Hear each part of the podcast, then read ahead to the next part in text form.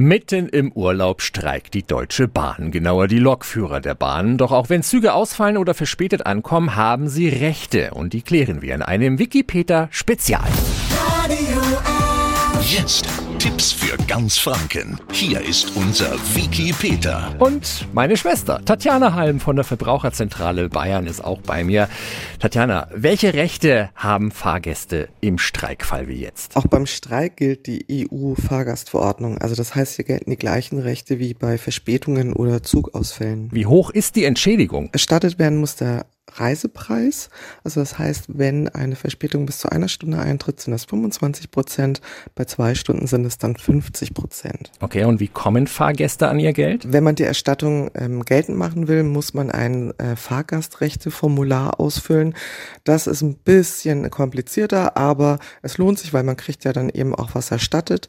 Ähm, und diese Formulare kriegt man entweder im Zug selber, falls man noch drin sitzt, oder an den DB-Zentren oder eben auch online. Und gilt das auch für Pendler in der Region? Auch Pendler kommen in Genuss einer Erstattung. Also das heißt Fahrgäste, die natürlich Zeitkarten haben oder die Bahncard 100.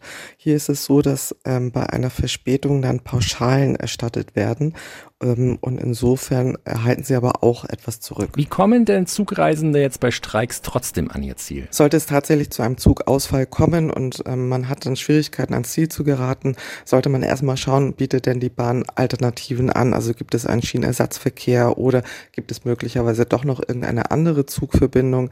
Also insofern hat ähm, dieses Angebot immer Vorrang und sollte auch zunächst gewählt werden. Und äh, wenn ich auf eigene Faust versuche weiterzukommen? Man sollte nicht einfach ähm, ein Taxi nehmen oder einen Mietwagen, ähm, weil das kann natürlich teuer werden. Also das heißt hier eben gucken, ob äh, es Alternativangebote von der Bahn gibt und sich dann gegebenenfalls vor Ort erkundigen, was jetzt genau dann halt möglicherweise übernommen wird, wenn es ähm, eine Taxifahrt ist oder ein Mietwagen, denn hier gibt es bestimmte Begrenzungen.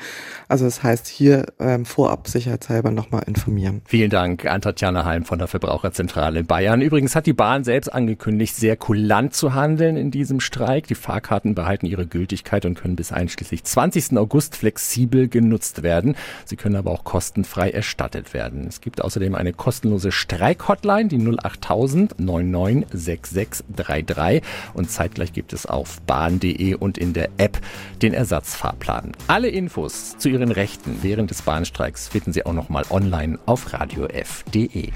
Tipps für ganz Franken von unserem Wiki Peter. Wiki Peter. Täglich neu im Guten Morgen Franken um 10 nach 9. Radio